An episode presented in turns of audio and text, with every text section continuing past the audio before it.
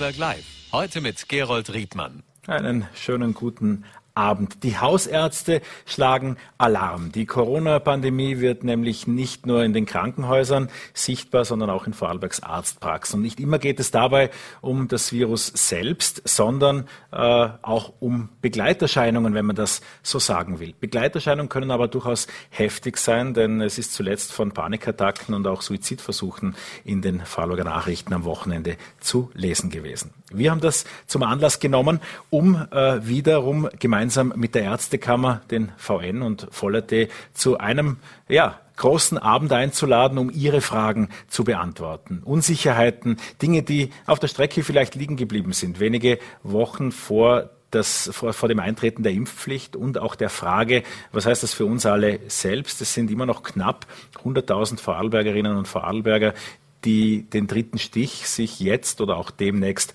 abholen könnten. Nicht alle davon tun das. Bei einigen sind nach wie vor Fragen da und wir haben das zum Anlass genommen, all Ihre Fragen zu sammeln. Bedanken uns auch sehr herzlich für die Zusendungen über Vollerte und VNR am Wochenende. Ja, und wollen jetzt mit einer Reihe von praktischen Ärzten quer aus dem ganzen Land diesen Fragen auf den Grund gehen. Ich begrüße jetzt Dr. Andreas Wüstner bei mir im Studio, äh, seines Zeichens Gemeindearzt in Schoppernau und damit äh, natürlich aus dem Bregenzer Wald. Guten Abend, Herr Dr. Wüstner. Guten Abend. Wir haben viel von den Belastungen der Medizin in den Krankenhäusern gehört. Da war in früheren Wellen sehr oft von den Intensivstationen die Rede. Wie sieht die Situation bei den Hausärzten aus? Wie schaut es in der örtlichen Praxis aus? Na, für uns ist natürlich einerseits das Organisatorische ein großer Aufwand. Wir müssen potenziell infektiöse Patienten von nicht infektiösen trennen. Die Patienten müssen sich telefonisch äh, anmelden. Wir müssen schauen, dass sich Patienten nicht gegenseitig äh, gefährden. Äh, die telefonische Belastung für die Assistentinnen ist enorm gestiegen, einfach um Fragen zu Impfungen, Impftermine vereinbaren, äh, Fragen zu positiven Heimtests, Fragen generell zu Corona, um diese zu beantworten während des normalen Ordinationsbetriebs. Und gleichzeitig natürlich alle Covid-Kranken zu behandeln, aber auch, auch alle anderen Leute zu behandeln. Was wäre das Ihrer Ansicht nach oder auch das, was die Ärzte ja äh, propagieren, das richtige Vorgehen im Falle einer positiven, eines positiven Selbsttests? So ist es ja, wie es oft anfängt.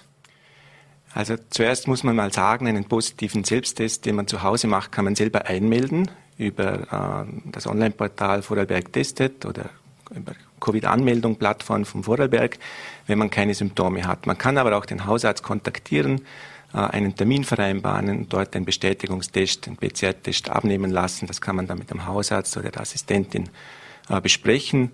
Und wenn man Symptome hat, ist man natürlich jederzeit willkommen äh, um diese Symptome auch abzuklären bzw. dementsprechend zu behandeln äh, und äh, Risiken zu detektieren, auch spezielle Therapieformen, die momentan möglich sind, auch in die Wege zu leiten, falls diese notwendig sind. Soweit die Theorie. Was passiert in der Praxis? Wie kommen Infizierte oder auch solche, die glauben, vielleicht auch nicht wahrhaben wollen, an Corona krank zu sein, in die Ordination?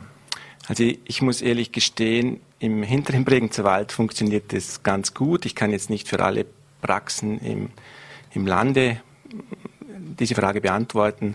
Äh, bei uns halten sich die Patienten in der Regel an das Vorgehen, dass man anruft, einen Termin vereinbart und dann dementsprechend die Geschichte abhandelt.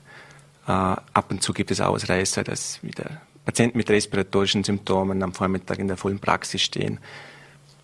Das kann man nicht verhindern. Die Patienten werden darauf aufmerksam, äh, aufmerksam gemacht und dann gleich abgesondert, um andere Patienten nicht zu gefährden. So wie die Infektionszahlen aussehen, ist das ja etwas, was äh, schon einigen Vorarlbergern passiert ist und in den kommenden Wochen noch einigen mehr auch bevorsteht. Ähm, die allermeisten von ihnen werden, auch dank der hohen Impfquote oder der Impfquote, die wir in Vorarlberg haben, nicht ins Krankenhaus müssen, so wie es auch aussieht, in dieser Welle auch weniger die Intensivstation äh, konsultieren müssen. Äh, was ist das richtige Vorgehen? Was sind Werte, die man im Blick haben sollte? Was sind Tipps, die man zu Hause beachten kann im Falle äh, einer Covid-Infektion?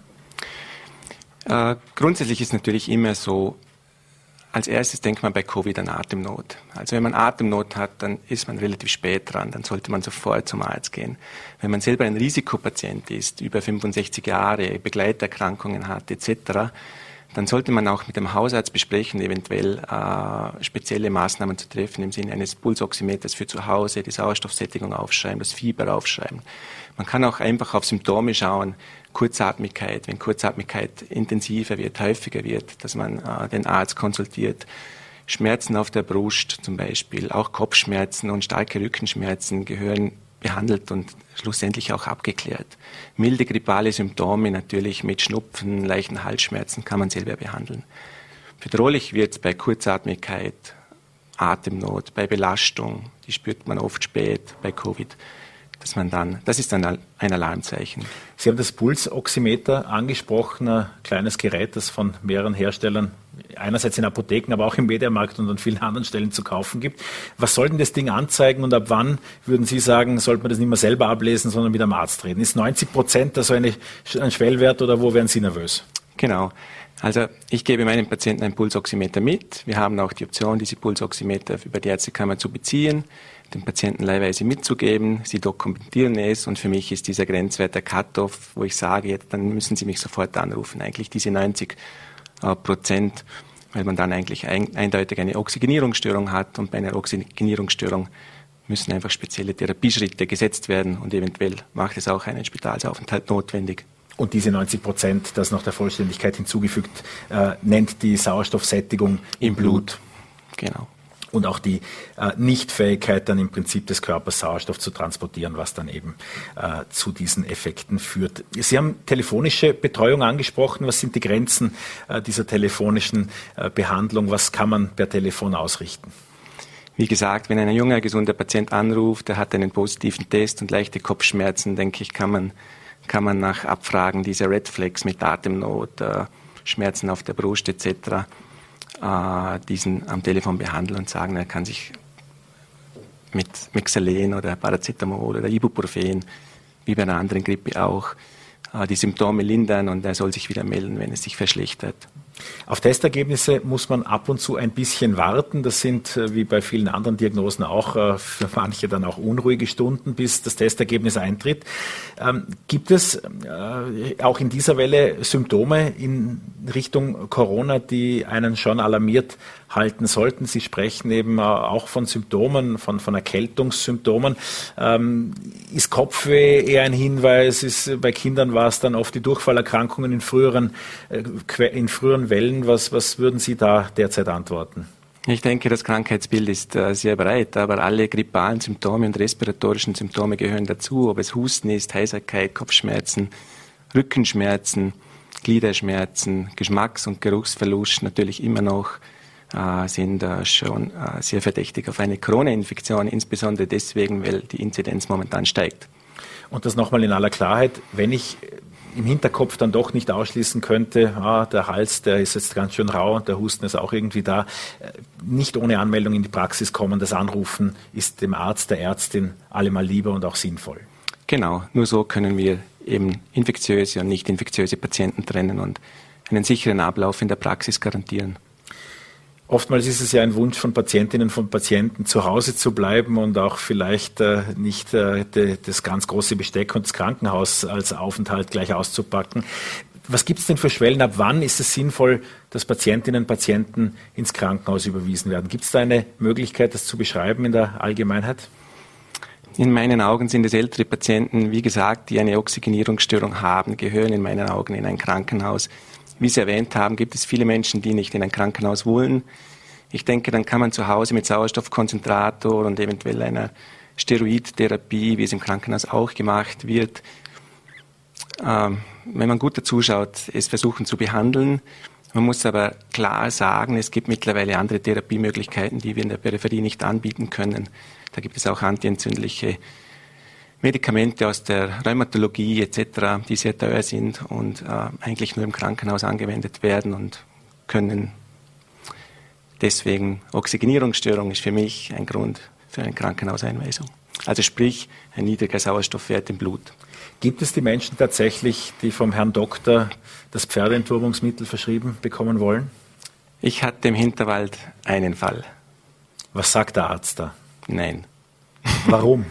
Ja, weil es einfach ein Blödsinn ist. Ja. Also die Daten sind ganz klar. Ivermectin in einer Dosierung, so dass es für Covid wirken würde, ist hochtoxisch und man würde sich mehr Probleme einhandeln wie eine, einen positiven Nutzen beziehungsweise eine Wirkung und ist von keiner Gesellschaft empfohlen beziehungsweise es wird eigentlich nur abgeraten. Und die Studiendaten sind ganz klar negativ dazu.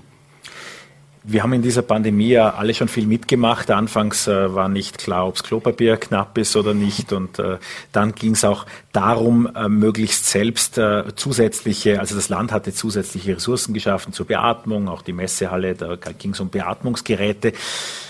Gibt es auch Sauerstoff ambulant für zu Hause? Macht das Sinn, sich da vorzubereiten oder ist das äh, gut gesichert? Ich glaube, äh, privat macht es jetzt wahrscheinlich wenig Sinn, weil man die Indikation auch nicht wirklich selber stellen kann. Äh, wir im Hinterwald haben vorgesorgt und über die Hauskrankenpflege aber bei eigentlich am Beginn der Pandemie schon zusätzliche Sauerstoffkonzentratoren angeschafft. Die habe ich auch regelmäßig in Betrieb gehabt und es gibt mittlerweile auch die Möglichkeit, Sauerstoffkonzentratoren über das Krankenhaus Hohenems zu beziehen. Die Stückzahl ist sicherlich limitiert. Wovon gehen Sie jetzt in den kommenden Wochen aus? Haben Sie jetzt in den letzten Tagen auch schon eine Veränderung bei Ihnen in der Organisation festgestellt oder sind es einfach einige häufigere Fälle und ansonsten das Übliche wie auch schon vor zwei, drei Wochen?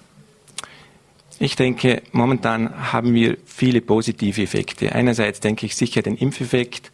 Äh, Hochrisikogruppen sind ziemlich gut durchgeimpft, ältere Patienten, Hochrisikopatienten, da ist die Durchimpfungsrate sehr gut. Äh, das führt zu häufigeren und vielen milderen Verläufen in dieser Altersgruppe. Wir haben zusätzliche Therapiemöglichkeiten mit der Antikörpertherapie jetzt in der Messehalle. Entschuldigung. Äh, und äh, in der Praxis sehen wir natürlich jetzt viele junge Menschen, die sich infizieren. Einfach junge Menschen, die das soziale Leben auch wieder mit weniger Angst und mehr Freude genießen und sich dabei infizieren. Viele natürlich ungeimpft, aber glücklicherweise mit Omikron dadurch auch größtenteils milde Verläufe. Wie es mit Long-Covid nach Omikron aussieht, wissen wir nicht. Da wäre ich vorsichtig. Also ich würde mich nicht mit Absicht mit Omikron infizieren. Dazu und zu diesem Komplex gibt es einige Fragen. Vielleicht können wir da noch einen Moment dabei bleiben, nämlich schon einmal der, der Omikron-Stamm äh, selbst oder die Omikron-Mutation. Was heißt das, wenn ich im Herbst oder auch im Frühjahr Delta hatte? Heißt das jetzt, Omikron kann mich nicht erwischen? Nein, man kann sich reinfizieren und speziell mit Omikron. Also ich habe jetzt, ich kann jetzt einfach aus, nur aus klinischer Erfahrung sprechen. Ich hatte bis heuer im Herbst nie Reinfektionen und jetzt habe ich regelmäßig Reinfektionen, also Leute, die sich mit Omikron wieder anstecken. Würden Sie auch einen Unterschied sehen, auch das ist ja eine Frage. Ich habe Antikörper zum Beispiel äh, einer Leserin aus Hohenems.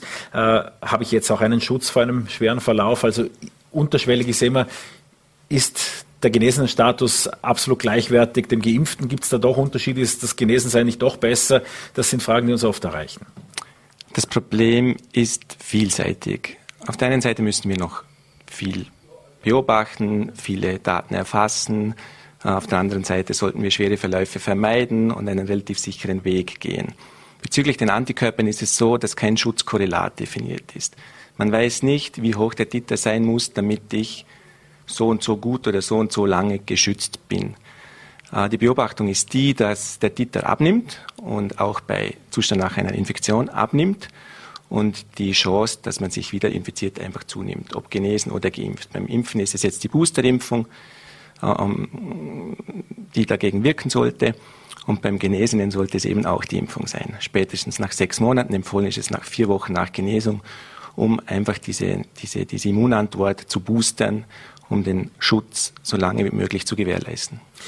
Bleiben wir konkret bei diesem Fall. Wer eine äh, Erkrankung also vor Weihnachten äh, hatte äh, oder auch in der Novemberwelle, der sollte jetzt sich impfen lassen. Ganz klar, ganz klare Empfehlung auch vom Nationalen Impfgremium.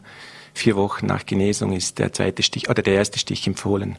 Und das wäre dann äh, welche Verabreichung? Das heißt ein Stich um Genau, also wenn die Infektion als erstes stattgefunden hat, wäre empfohlen vier Wochen nach äh, Genesung der erste Stich und dann die Boosterimpfung nach vier bis sechs Monaten. Die Erfahrungen, die wir selber machen oder auch aus unserem Umfeld, beeinflussen uns ja dann doch manchmal stärker, als man zugeben möchte. Äh, jetzt sind einige auch gerade in der Omikron-Welle ja in ihrer Umgebung zwar mit Fällen versorgt, oft sind diese Fälle glücklicherweise mild. Äh, Sie haben eben gerade auch die Ungewissheit in Sachen Long-Covid angesprochen. Welche Vorsicht würden Sie derzeit empfehlen? Ja, wenn es geht, würde ich mich nicht unbedingt anstecken. Wir können es wahrscheinlich nicht verhindern. Wir können nur die Symptome lindern und das die beste Medizin, um diese Symptome zu lindern und schwere Verläufe zu verhindern und auch Long-Covid zu verhindern, ist einfach ganz klar die Impfung. Ich würde mich einfach impfen und auf keinen Fall infizieren, absichtlich. Aber ich denke, man muss jetzt auch keine große Angst haben. Ich möchte jetzt auch nicht zu viel Angst schüren wenn man sich jetzt mit Omikron ansteckt. Also die Verläufe sind größtenteils milder, aber es gibt auch bei Omikron schwere Verläufe. Und es wird auch bei Omikron Long-Covid geben. Und in der täglichen Praxis oder Long- oder Post-Covid, das ist eine Definitionssache, aber in der täglichen Praxis sehe ich das eigentlich regelmäßig. Also vom Jugendlichen bis zum Erwachsenen, die Konzentrationsschwierigkeiten haben, Kopfschmerzen haben, Probleme mit Belastung bezüglich Atmung, also so Belastungsdyspnoe haben, wo man aber klinisch und bildgebend nicht viel findet. Aber sie sind einfach belastet und können nicht arbeiten. Das, das wünsche auch, ich keinem. Das heißt aber auch, Sie können da nicht viel machen, wenn es genau, es gibt keine Behandlung, ein halt Rehabilitation. Tablette und genau. Ähm, Stimmt es, dass man mit Blutgruppe 0 keinen schweren Verlauf bei Corona bekommt? Ich weiß, da gibt es irgendwie Daten, die sind vor einem Jahr oder zwei Jahren mal irgendwie aufgeschienen. Ich habe das nicht mehr weiter verfolgt und würde dem nicht, nicht allzu viel Bewertung oder allzu viel positiven, wie soll ich sagen, äh, Effekt zutrauen. Also, also ich würde mich nicht auf die Blutgruppe verlassen, kurzum. Okay. Ähm, Jetzt äh, kann vielleicht ein Schwank aus meinem eigenen Leben erzählen, er ist ganz kurz bei einem ärztlichen Notdienst am Wochenende, als wir mit Kindern bei äh, einem Arzt im äh, Vorarlberger Vorderland waren, äh, hing an der Wand Dr. Google, irgendwie wird hier nicht äh, zugelassen und ich habe mich selbst dabei ertappt, dass man vorher alle möglichen Symptome gegoogelt hat. Es werden sicher sehr viele äh, stärker informierte Patientinnen und Patienten mit den Aufschlagen, beziehungsweise solche, die meinen, ihre eigene Begründung und ihre eigene Sache im Internet schon gelesen äh, zu haben. Gerade was die Impfung, dieses äh, Thema, das ja auch durchaus kontroversiell diskutiert wird in gewissen Kreisen, äh, betrifft. Äh, was hören Sie alles von Ärzten und von, von Patienten und gelingt es dann auch den ein oder anderen äh, mit der wissenschaftlichen Meinung zu versagen? Das ist mittlerweile schwierig geworden. Also im November, im Sommer letzten Jahres und äh, im Rahmen der letzten Welle konnte ich noch einige überzeugen. Das waren die Patienten, die gezweifelt haben, sich nicht ganz sicher waren und sich dann doch mit Fakten überzeugen ließen. Äh, momentan habe ich eigentlich jetzt erfahrungsgemäß nur noch mit Patienten zu tun, die sich auf keinen Fall impfen lassen werden, wenn sie nicht geimpft sind. Also mhm. das sind, die haben eigentlich ihre, die leben teilweise in ihrer eigenen Blase, ihrer eigenen Welt, Verschwörungstheoretiker, einfach radikale Impfgegner, da zählen Fakten nichts. Es sind auch alle wissenschaftlichen Fakten falsch in ihrer Sicht. Das ist das Problem. Deswegen ist es schwierig zu diskutieren. Da sind Fake News und YouTube-Videos mehr wert wie die Wissenschaft. Sind aber nicht 90 Prozent Ihrer Patienten? Nein, das ist ein kleiner Teil zum Glück.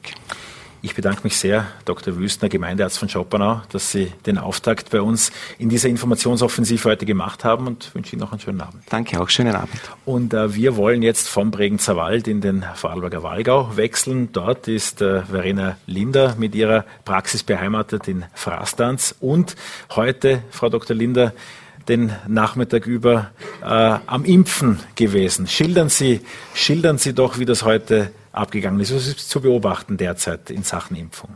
Ähm, ich war heute wirklich wieder positiv überrascht, dass die Menschen doch wieder äh, motiviert sind, um sich impfen zu lassen. Äh, es waren auch Erstimpfungen dabei. Äh, Im Jänner hatte ich eher das Gefühl, so wie Dr. Wüstner das erwähnt hat, dass es eher mühsamer wird, um die Menschen ähm, zum äh, abzuholen, dort, wo sie sind, in ihren Einstellungen, ähm, mit ihren Informationen, die für mich nicht immer nachvollziehbar sind, wo sie sich informieren. Ähm, ich finde es auch äh, sehr tragisch eigentlich, dass man sich auf die Wissenschaft und auch auf die ähm, Fachmenschen und Leute und Ärzte nicht vertraut und ähm, dass das keine Relevanz dann in der Diskussion mehr ist bei ähm, Impfskeptikern. Und somit war ich heute positiv überrascht, dass eigentlich äh, jeder von denen freiwillig und ohne viele Ängste und Vorbehalte sich impfen lassen wollte. Wollen wir noch mal kurz auf die Symptome der Erkrankung eingehen? Was sehen Sie da in Ihrem Alltag in der Praxis? Was sind Dinge, wo wir einfach auch hellhörig werden sollten? Also ich habe von der, der jüngste äh, Kind war acht Monate, bis die älteste war 95 Jahre alt. Ähm, selber positiv getestet, von äh, ganz milden Verläufen bis zu, leider Gottes war die 95-Jährige auch äh, nicht geimpft, äh, dann äh, mit sauerstoffpflichtig zu Hause betreut von mir äh, daran verstorben, ähm, was äh, für mich nicht viel Sinn macht, wenn man sich nicht impfen lässt, wenn man gerade in diese Risikogruppen gehört, wie äh, ab 65 sowieso, ähm, finde ich wirklich schade, müsste nicht sein. Was geht einem da äh, auch selbst durch den eigenen Kopf? Ist ja wahrscheinlich auch schwierig da oftmals. Man nimmt die Fälle ja auch mit nach Hause irgendwie dann. Und wie, wie geht es Ihnen da selbst damit? Wenn Sie da sehen, da ist jemand, könnte auch meine Mama sein, 95 nicht geimpft. Ja, Gott sei Dank ist meine Mama noch ein bisschen jünger, aber äh, da war auch keine, gar keine Diskussion, die hat sich freiwillig impfen lassen, sie ist dreimal geimpft. Ähm, man bemüht sich um jeden, um jeden Ungeimpften, jeden Geimpften, man versucht jeden so gut wie möglich äh, zu behandeln und zu betreuen. Ähm, es ist wie in jeder anderen Erkrankung. Äh, auch bei Diabetes äh, wissen wir, was gut für den Menschen wäre. Aber umsetzen muss der Mensch das noch selber. Und man kann mit ihnen darüber diskutieren und reden. Ähm, entscheiden tun sie leider selber. Sie haben jetzt gerade den Fall der ungeimpften äh, älteren Dame äh, erwähnt. Äh, kann man daraus Rückschlüsse ziehen, was der Unterschied der Verläufe zwischen geimpften und ungeimpften Personen sind? Wir haben gelernt, äh, die ursprüngliche Hoffnung, dass mit der Impfung diese Pandemie endgültig vorbei ist, so ganz ist das nicht eingetreten, aber auch äh, die jetzige Welle zeigt ja, dass ein riesengroßer Vorteil bei Geimpften natürlich vorhanden ist. Was sehen Sie da im Alltag? Also man meint jetzt, dass die äh, vierte Welle, die wir jetzt haben, milder ist. Der Vorteil ist, wir haben schon 70 Prozent geimpft. Äh, deswegen schlägt das im Krankenhaus auch nicht so äh, schlimm auf. Also das stimmt schon auch, wie der Dr. Wüstner äh, gesagt hat. Natürlich sind sie milder äh, in dem Sinne, weil man äh, oft also auch bei mir in der Organisation, hauptsächlich äh, Halsweh, äh, Schnupfen, ein bisschen Husten hat. Aber wenn meine Risikopatienten nicht geimpft wären, wären die alle im Krankenhaus. Und da bin ich wirklich dankbar, dass es so intelligente Menschen gegeben hat, die eine Impfung äh, entwickelt haben. Und dass wir in, bei diesem äh, Punkt stehen, wo wir sind, dass wir 70 Prozent impfen konnten. Natürlich wird jetzt die nächste Strecke noch ein bisschen Überredungskunst von uns fordern. Aber äh, ich bin da optimistisch, dass man die Menschen trotzdem ähm, ihnen das erklären kann, was Sache ist, dass die Impfung hilft. Wir haben nie gesagt, dass die Impfung ähm, die Erkrankung nicht äh, abhält, sondern dass wir äh, uns darum bemüht haben, die die äh, Impfung entwickelt haben, dass es diese schweren Verläufe nicht gibt, dass die Krankenhausaufenthalte, die, äh, die Sauerstoffpflichtigkeit, die, die Atemnot äh, verhindert wird. Und das wird wirklich verhindert. Und darum bitte lassen Sie sich impfen. Jetzt. Was ist der Unterschied zwischen der zweiten und der dritten Impfung. Wird ja da draußen, das zeigen allein die Zahlen, ich habe es eingangs gesagt, einige geben, die die zwei Impfungen haben und die bei der dritten vielleicht noch nicht. Also ich merke dass jetzt in der Ordination, die einen zweiten Stich haben. Natürlich sind die von Long-Covid und so sehr gut geschützt. Also ich sehe das bei nicht im, äh, Geimpften, dass die eher das Problem haben. Aber man sieht der Unterschied zwischen zweiten und dritten Impfung, sie werden schon noch ein bisschen äh, länger krank, sie sind eher länger im Bett mit Fieber, mit doch auch äh, Enge und Atemnot und äh, da sieht man dann wirklich den großen Unterschied zum dritten Stich, weil das passiert beim dritten Stich so gut wie nie. Außer sie sind sehr schwer krank. Also es gibt ja Menschen, die Grunderkrankungen haben, mehrere. Und natürlich kann dann auch mal sein, dass die sauerstoffpflichtig werden. Wir haben eingangs auch schon äh, Hinweise auf die Long-Covid-Erkrankung gehört. Auch Post-Covid ist ja ein Stichwort, auch kognitive Störungen oder eben dann einfach Probleme im Alltag mit der Lungenleistung und äh, Dinge, die, die da immer wieder auftreten. Welche Erfahrungen haben Sie da gemacht? Also mir fällt jetzt spontan einen äh, Fall äh, ein. Äh, ein Patient, der um die 30 ist, der nicht geimpft war, der Co Corona erkrankt ist im November, der jetzt noch bei jeder Treppenstufe zum Schwitzen kommt. Ähm, man muss aber schon sagen, dadurch, dass er jetzt pro Woche zweimal äh, Cardiotraining im äh, Fitnesscenter macht, äh, wird das ein bisschen besser. Aber man sieht auch im Lungenröntgen, dass er noch Probleme hat im Krankenhaus, wer da kürzlich war oder hin musste, der wird bemerken, dass die Zugangsbestimmungen strenger geworden sind. Es, äh, äh, man sollte nicht mehr wegen jeder Aufschürfung in die Ambulanz gehen, was man sowieso nie hätte tun sollen, nicht. Aber ähm, wie sieht's mit jetzt vielleicht nicht stattfindenden Spitalsbehandlungen aus, mit den sogenannten Kollateralschäden, mit Dingen, mit Operationen, die verschoben sind? Sehen Sie, dass eine gewisse Hemmschwelle da ist, sich dem Arzt oder auch äh, den Spitälern auch in ihrer Praxis anzuvertrauen? Also ich merke das schon bei der ersten äh, Welle ganz am Anfang, wo wir alle nicht gewusst haben, was auf uns zukommt, ist das sicherlich passiert, dass es äh, ähm, OPs oder so äh, verschoben worden sind. Ähm, das hat sich jetzt letztes Jahr wesentlich verändert. Man, sie haben auch viel, viel mehr versucht zu, äh, aufzuholen mit den OPs. Äh, man sieht es äh, laut Ärztekammer, hab, haben sie evaluiert, äh, wie das mit den Vorsorgeuntersuchungen sind. Ähm, letztes Jahr wie vor Corona äh, sehen die, sehen die Zahlen so aus, dass äh, wir keinen Unterschied zu Vor-Corona-Zeiten hatten. Ähm, bei den OPs gibt es sicherlich auch jetzt wieder in der vierten Welle äh, womöglich dann im Februar Verschiebungen. Das ist aber immer der Fall. Wenn jemand notfallmäßig reinkommt, äh, passiert jedes Mal eine Verschiebung. Und das ist immer ähm, für jeden Patienten mühsam und es tut uns auch immer leid, wenn das passiert. Aber in einem Krankenhaus, das ist halt ein Krankenhaus und da passieren halt auch Notfälle. Aber das heißt auch für Ihre Patienten und Patientinnen, auch für jene von anderen Ärztinnen und Ärzten, äh, keine falsche Zurückhaltung bei Beschwerden? Den Arzt konsultieren. Wir sind für jeden da. Wenn man sich nicht sicher ist, kann man auch telefonisch uns anrufen und dann äh, je nachdem, ob man infektiös ist, nicht infektiös ist, wird das halt äh, geleitet von den Assistentinnen, die eine tolle Arbeit und eine vermehrte Arbeit in den letzten zwei Jahren hatten und einen tollen Einsatz für uns alle. Äh, ein, Dank dafür im Namen aller Ärzte. Ähm, jedenfalls, wir bemühen uns um jeden. Wir sind immer für jeden da. Äh, egal, ob man geimpft oder nicht geimpft ist, egal was man hat. Eine Leserin hat uns auch hier mit einer konkreten Frage äh, noch ähm, belangt, nämlich ich nehme täglich 25 Milligramm Cortison ein. Hat das einen Einfluss auf die Impfung? Wie sieht es da mit der Impfung aus? Absolut nicht. Überhaupt nicht. Also es gibt wirklich sehr, sehr wenige äh, Fälle, die man nicht impft, aber ich habe sogar eine Herztransplantierte geimpft. Also da gibt es keinen Grund, wenn man Cortison einnimmt, dass man sich nicht impfen lässt was sind das für Fälle, wo Sie dann tatsächlich sagen, ich habe auch von einer Ärztin äh, hier im Studio kürzlich erfahren, es sind einige äh, Handvoll Menschen vielleicht in Vorarlberg, für die das überhaupt zutreffen könnte. Was wären das für Konstellationen, wo eine Impfung definitiv nichts ist?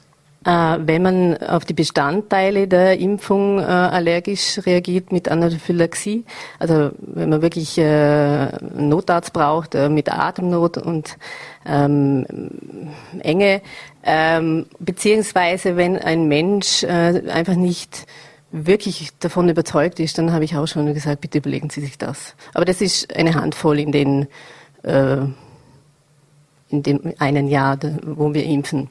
Das ist wirklich eine Handvoll.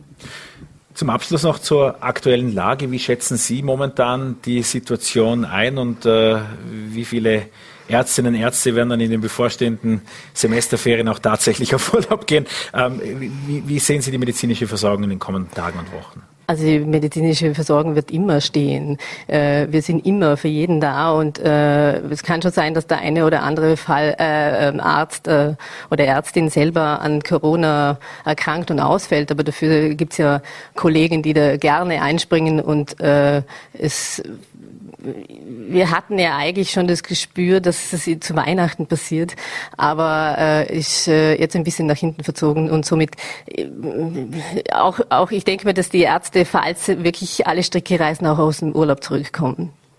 Ich bedanke mich bei Frau Dr. Linder. Vielen Dank für Ihren Besuch bei uns bei Vorarlberg Live. Danke sehr. Und äh, wir haben eine ganze Reihe an Ärztinnen und Ärzten heute für Sie eingeladen, und zwar zwei Ärzte äh, und zwei Ärztinnen. Und deshalb freue ich mich auch sehr, dass Frau Dr. Gort aus Wolfurt zu uns gekommen ist. Frau Dr. Gabriele Gort, guten Abend. Guten Abend. Warum ist Omikron eigentlich ansteckender als andere Varianten?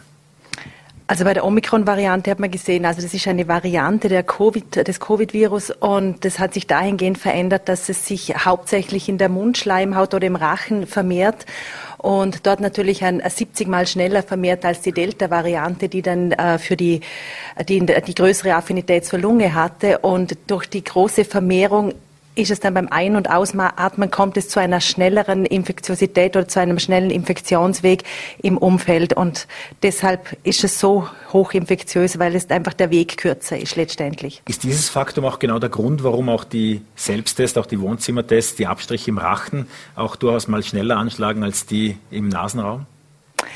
Wir machen einen Nasenrachenabstrich. Äh, grundsätzlich kann man bei, Omikron, bei der Omikron-Variante sehen, dass der Selbsttest leider nicht so schnell anspricht. Das ist bei uns die Variante. Es ist aber eigentlich oft das bei, äh, die Art und Weise, wie der Test durchgeführt wird, dass es da zu falsch negativen äh, äh, Testergebnissen kommen kann. Das heißt, das sind auch momentan alles keine medizinisch sinnvollen oder verordneten Sachen, die da auf uns zukommen, sondern schlicht die äh, Ressourcen für PCR-Tests flächendeckend nicht in der Art und Weise da sind, weil die Rückkehr zu Wohnzimmertests würde ja dann sonst wenig medizinischen Sinn machen. Also wenn man den Wohnzimmertest oder den Gurgeltest richtig macht, dann gibt es auf jeden Fall richtige, das richtige Testergebnis, aber das war schon vor der, vor der Variante ebenfalls das, die Möglichkeit, dass das Testergebnis eben falsch negativ oder falsch positiv war. Das ist immer die Art und Weise, wie der Test durchgeführt wird.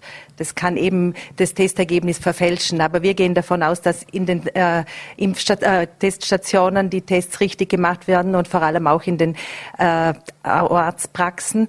Und der Selbsttest, die Leute haben mittlerweile schon sehr viel Übung und können das all, die Tests können sehr gut ausgewertet werden. Ach, da haben wir beide unser persönliches Erlebnis. Genau. Aller, der allererste Antigentest meines Lebens halb positiv und Frau Doktor hat mir gesagt, äh, ein bisschen, ein bisschen Corona-positiv gibt es nicht, das ist wie beim Schwanger sind, entweder ganz oder, oder gar nicht. Zum Glück war der dann äh, negativ dann doch. Im PCR war er dann negativ. PCR war er negativ. Ja. Wenn Omikron jetzt milde Verläufe bringt, wäre es dann nicht gleich vernünftig, machen wir Corona-Party, bringen wir es hinter uns?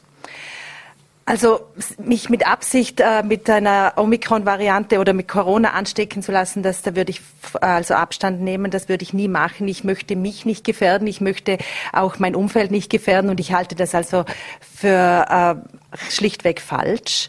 Äh, sie gefährden sich selber, dass sie Long-Covid erhalten können, äh, vor allem die nicht geimpften oder ungenügend geimpften. Das ist das ein. Und das andere wäre einfach, dass man das, äh, die Ressourcen, die Gesundheitsressourcen einfach auch schädigt. Das, deshalb eine Corona-Party ist absolut abzulehnen.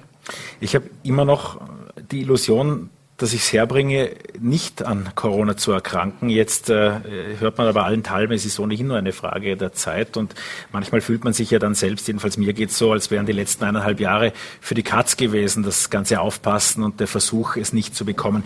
Glauben Sie, dass es äh, tatsächlich dann so ist, dass oder haben Sie äh, Zeichen dafür, dass wir alle infiziert werden oder macht es überhaupt noch Sinn aufzupassen? Ich hoffe, dass es Sinn macht und ich bin auch der Meinung, dass es Sinn macht. Ich äh, rate allen Patienten vorsichtig zu sein, sich zu schützen, äh, die sozialen Kontakte zu reduzieren und vor allem äh, die normalen Hygienemaßnahmen mit Mundschutz und äh, das einzuhalten. Und wiederum das Wichtigste, und wir wiederholen uns immer wieder, das ist halt eben die Impfung und, das, und die Boosterimpfung noch dazu.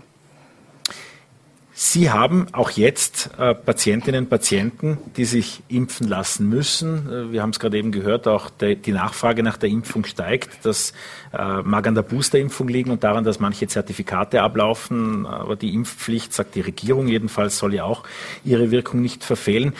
Ärztinnen und Ärzte könnten Menschen impfen müssen, die das vielleicht gar nicht so wirklich wollen. Wie, wie gehen Sie da vor? Es ist ja ein unglaubliches Spannungsfeld. Das ist ein großes Spannungsfeld, da gebe ich Ihnen recht. Aber grundsätzlich, äh, wir, wir, haben tagtäglich mit Impfskeptikern zu tun. Und das ist eigentlich auch die Herausforderung für den Hausarzt, dass er den Patienten dort abholt, wo er steht. Dass man sagt, ich kenne Ihre Grunderkrankungen, ich kenne Ihr Umfeld, ich weiß, was Sie machen, ob Sie täglich mit Menschen zu tun haben. Ich würde Ihnen anraten, sich dringend impfen zu lassen, gerade in Ihrem Fall. Und man muss auf die Patienten tatsächlich individuell eingehen und äh, direkt mit ihnen sprechen und nicht sagen, ihr müsst euch alle impfen lassen, sondern bitte lassen Sie sich impfen, Herr so und so, Frau XY. Da kann man doch oft jemand abholen und jemand zur Impfung, von der Impfung überzeugen. Anfangs, und das war ja bis zuletzt auch der Fall, waren es oft Politiker, die uns allen gesagt haben, dass wir uns impfen lassen sollen. Und erst äh, verhältnismäßig spät war in der öffentlichen Diskussion von diesem Vertrauensverhältnis zwischen Arzt, Ärztin und den Patienten, auch vor allem den Hausärzten, äh, die Rede. Wie geht es Ihnen mit Ihren Patienten? Was sind da für Fragen anfangs gekommen und wie kann man vielleicht dieses Vertrauensverhältnis am besten beschreiben? Ja, von den Politikern hört man am Abend 19.30 Uhr und beim Hausarzt dann mit dem spricht man am Vormittag. Und ich sehe das halt wir reden seit eineinhalb oder zwei Jahren mittlerweile mit den Patienten tagtäglich über Covid und Corona. Und wir können sie immer wieder überzeugen. Und natürlich müssen die Politiker auch ihre, die äh, Fakten übertragen und deshalb ist die Impfpflicht ist jetzt das nöt, der nötige Schluss. Wir haben eine Impf Impfrate von 70 Prozent und wir brauchen einfach tatsächlich noch mehr.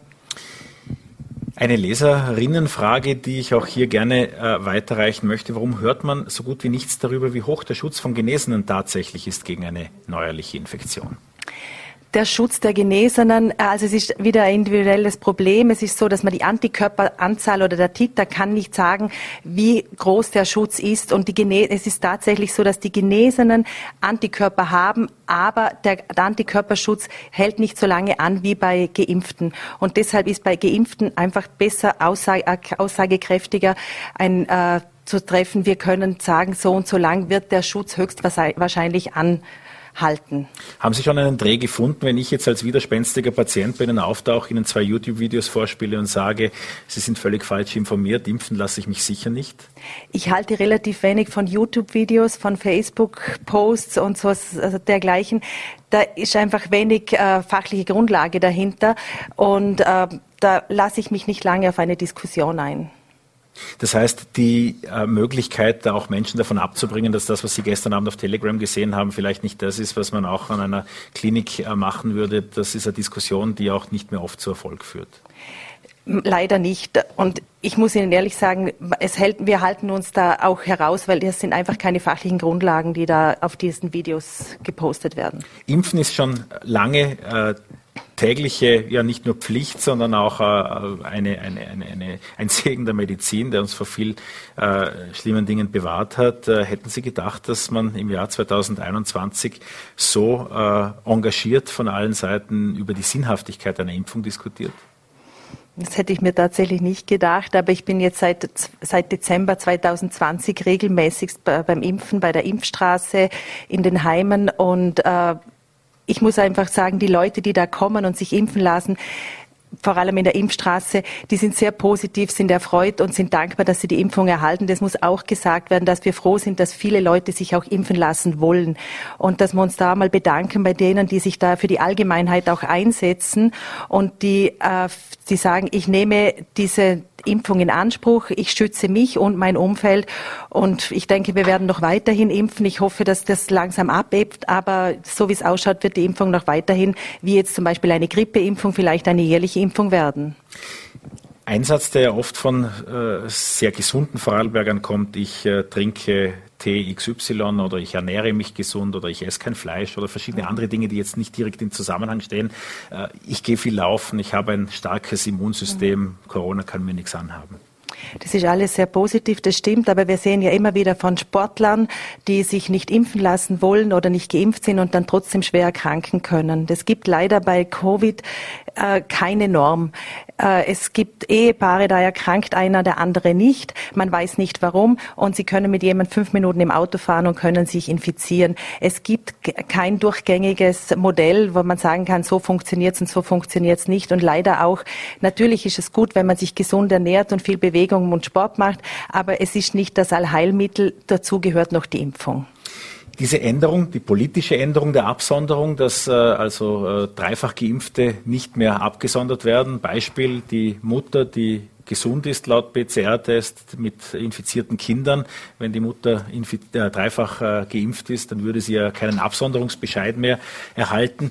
Wären Sie da trotzdem vorsichtig, gerade auch so, was das äh, im Alltag betrifft, oder, oder ist das äh, etwas, was auch medizinisch untermauert werden kann. Also die Vorsicht muss immer geboten sein. Auch wenn Sie jetzt, wenn man die Kinder jetzt testet und sie sind positiv, dann würde ich mich trotzdem sehr vorsichtig verhalten. Es ist die Möglichkeit vom Homeoffice oder also der Absonderungsbescheid ist nicht, sie kann jetzt vielleicht vorsichtig vor die Türe gehen, aber ich, ich wäre trotzdem vorsichtig. Ich möchte die anderen ebenfalls nicht gefährden. Dann bedanke ich mich sehr herzlich bei Dr. Gabriele Gort aus Wolfurt für A, meinen negativen Test und B, den Besuch bei uns im Studio. Danke. Vielen Dank. Ja, wir äh, kommen zum äh, Abschluss dieser Sendung und haben jetzt äh, mit Dr. Bernhard Schlosser äh, einen Arzt aus Dornbirn bei uns, der in diesem Studio schon einiges an Erfahrung mitgebracht hat. Nicht nur, wenn ich es jetzt aus dem Augenwinkel richtig gesehen habe, auch hier gerade im Einsatz war, äh, im Hintergrund, sondern hier auf Sendung auch schon zwei unserer Moderatoren äh, im Clubhaus am Wochenende mal geimpft hat. Von daher Herzlich willkommen zurück. Heute wird nicht geimpft, jedenfalls nicht hier im Studio, Herr Dr. Schlosser. Äh, die Impfbefreiung, das ist ja auch so ein Thema. Äh, mehr Menschen glauben, dass ihnen eine Impfbefreiung zusteht, als jene, bei denen es wahrscheinlich dann der Fall sein wird. Wie werden sich da die Ärzte verhalten? Wie geht das heute schon äh, auch Ihrer Erfahrung nach zu? Ja, zuerst einmal schönen Abend. Danke für die Einladung. Ja, das ist eine gute Frage.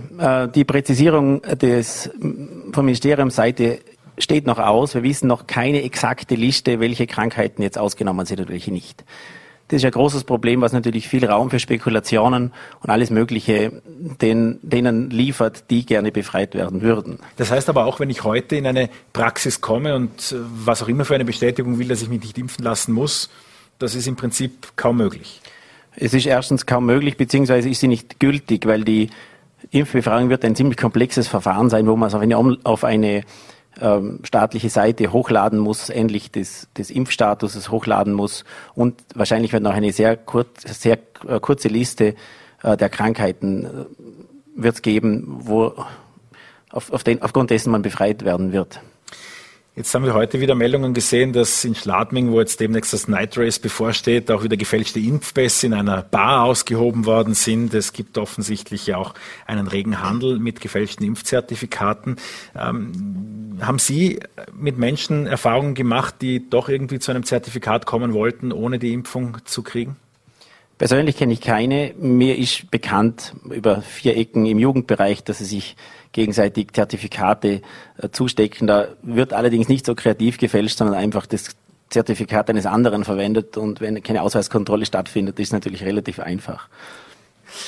Ein anderer Themenbereich, der auch von Leserinnen und Lesern angesprochen wurde, ist dieses Notkrankenhaus, von dem wir ab und zu berichtet hatten in den Dornbirner Messehallen.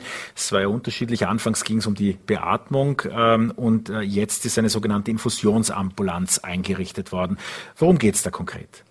Also die Infusionsambulanz ist da eingerichtet, dass wir erstmalig eigentlich seit kurzer Zeit die Möglichkeit haben, ähm, die Covid-Erkrankung zu behandeln.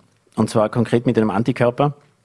Antikörper muss man sich vorstellen, ist ein Medikament natürlich, das in eine Infusion gegeben werden muss. Das Medikament ist sehr teuer und noch nicht in sehr großer Zahl vorhanden. Und was momentan gemacht wird, ist, dass wenn sich Risikopatienten, die speziell ungeimpft sind, äh, werden äh, angemeldet und werden bei passender Indikation eingeladen für eine Infusion. Wenn es stimmt, äh, so wie es ausschaut, stimmt das, dass die Risikoreduktion um circa 80 Prozent äh, besteht für einen fairen Verlauf. Gab ja auch wieder Zweifel darüber oder unterschiedliche Stimmen, ob das in der Omikron-Welle noch genauso gilt wie in den vorangegangenen Wellen? Es gibt verschiedene Antikörper, eine, die mehr für Delta und manche, die mehr für Omikron funktionieren und die momentan angewendete ist eigentlich passend für Omikron. Wie oft werden solche äh, Therapien genutzt? Anderes gefragt, wie voll ist diese Messehalle? Wie oft wurde das schon gebraucht? Also ich weiß die aktuellen Zahlen nicht. Ich kann nur sagen, von bis vor zehn Tagen waren sieben Stück, die notwendig waren, aber man kann sich ausrechnen, wie die Inzidenzen nach in die Höhe schnellen, dass das natürlich auch zunehmen wird. Lassen Sie uns noch einmal kurz zum Thema Impfen sprechen. Vor allem auch die Kinderimpfung ist ja etwas, was äh, noch äh, kontroverser diskutiert wird als die andere ohnehin schon. Ähm, auch ich selbst habe es erlebt, dass auch gute Bekannte dann die Frage stellen, ja, mit den Kindern, und Sie haben ja auch äh, Kinder, die Frage stellen, lässt du deine Kind impfen oder nicht? Ähm, können Sie sich erklären, wie so viele andere Impfungen auch schon im Säuglingsalter gemacht werden, aber diese eine äh, für so viele Fragen sorgt? Hm, gute Frage. Es mögen ganz verschiedene Gründe für die, für die Bevölkerung da sein, das eine oder das andere zu tun. Generell ist das Thema Corona-Impfung extrem emotionalisiert und da kommt alles und jeder redet mit und jeder fragt zuerst. Früher hat man einfach die Impfung beim Hausarzt oder beim Kinderarzt oder in der Schule machen lassen und keiner darüber gesprochen. Aber je mehr man mit Menschen darüber spricht und jemand, der man Angst macht oder das eine oder das andere erzählt, kann ich mir vorstellen, dass die Menschen unsicherer sind. Diese Verunsicherung, sehen Sie da einen Weg raus? Sind das viele ärztliche Gespräche, die wir da äh, noch vor uns haben insgesamt? Oder was kann uns dabei helfen, diese Unsicherheit auch wieder hinter uns zu lassen? Also ich denke schon, dass wir Ärzte dazu beitragen können, die Unsicherheit ähm, zu, also auszuräumen und in Sicherheit für die Menschen zu sorgen. Und ich erlebe das sehr oft, dass unsichere Menschen, die falsch oder fehlinformiert sind, ähm, nachher einen klareren Blick haben und das Richtige für sich entscheiden. Ähm, Allerdings sind das sehr wenige, die noch unsicher sind, denke ich. Ich glaube, dass, wie der Kollege vorhin schon gesprochen hat, dass die, die klar überzeugt sind, es nicht zu tun und nur eine Diskussion führen, die sie nicht zu überzeugen. Von einer Leserin aus oder Zuseherin aus Meiningen haben wir die Frage bekommen, werden die Nebenwirkungen wie zum Beispiel die, und das ist hier so aufgeschrieben, sehr häufige Herzmuskelentzündung äh, absichtlich verschwiegen oder gibt es dafür einen Grund? Was ist Ihre Erfahrung mit Herzmuskelentzündungen? Also weder noch. Äh, also man kann davon ausgehen, dass circa ein Fall pro 100.000 Impfungen auftritt. Ein bis zwei Fälle eventuell. Im Zusammenhang mit einer Impfung? Mit, mit einer Impfung, mit der, der Covid-Impfung ja. überall. Man muss dem allerdings entgegenhalten, also zum das ein bisschen relativieren, oder? Vorarlberg hat 400.000 Einwohner, also hätte man bei, bei den Impfungen den vier bis acht Fälle, je nachdem, wie oft man sich impfen lässt. Allerdings darf man nicht vergessen, dass es, wenn man die Krankheit bekommt, egal jetzt ob Alpha, Delta oder Omikron, ist der Faktor sicher ein Zehnfaches höher, eine Herzmuskelentzündung zu bekommen. Hm. Können Sie sich erklären, wieso vor allem äh, bei Sportlern, und wir sehen das ja nach wie vor von Djokovic bis zu äh, Olympiateilnehmern, die sich eigentlich qualifiziert hätten, aber nicht mitgenommen werden können, weil sie nicht geimpft sind, wieso es vor allem bei Leistungssportlern auch so ein Thema ist? Ganz erklären kann, kann ich es mir nicht. Was ich weiß aus der Erfahrung her, dass sehr viele Sportler ganz eigene Rhythmen und ganz eigene Wege haben, erfolgreich zu sein. Die einen ernähren sich vegan, die anderen machen spezielle Meditationsübungen und so weiter und so fort. Also ein gewisses, eine gewisse Offenheit für alternative Möglichkeiten der Leistungssteigerung, sage ich jetzt einmal, außerhalb von Doping natürlich. Und da passt es natürlich hinein, dass man ein sehr kontroversielles Bild von verschiedenen Dingen hat, sage ich jetzt einmal.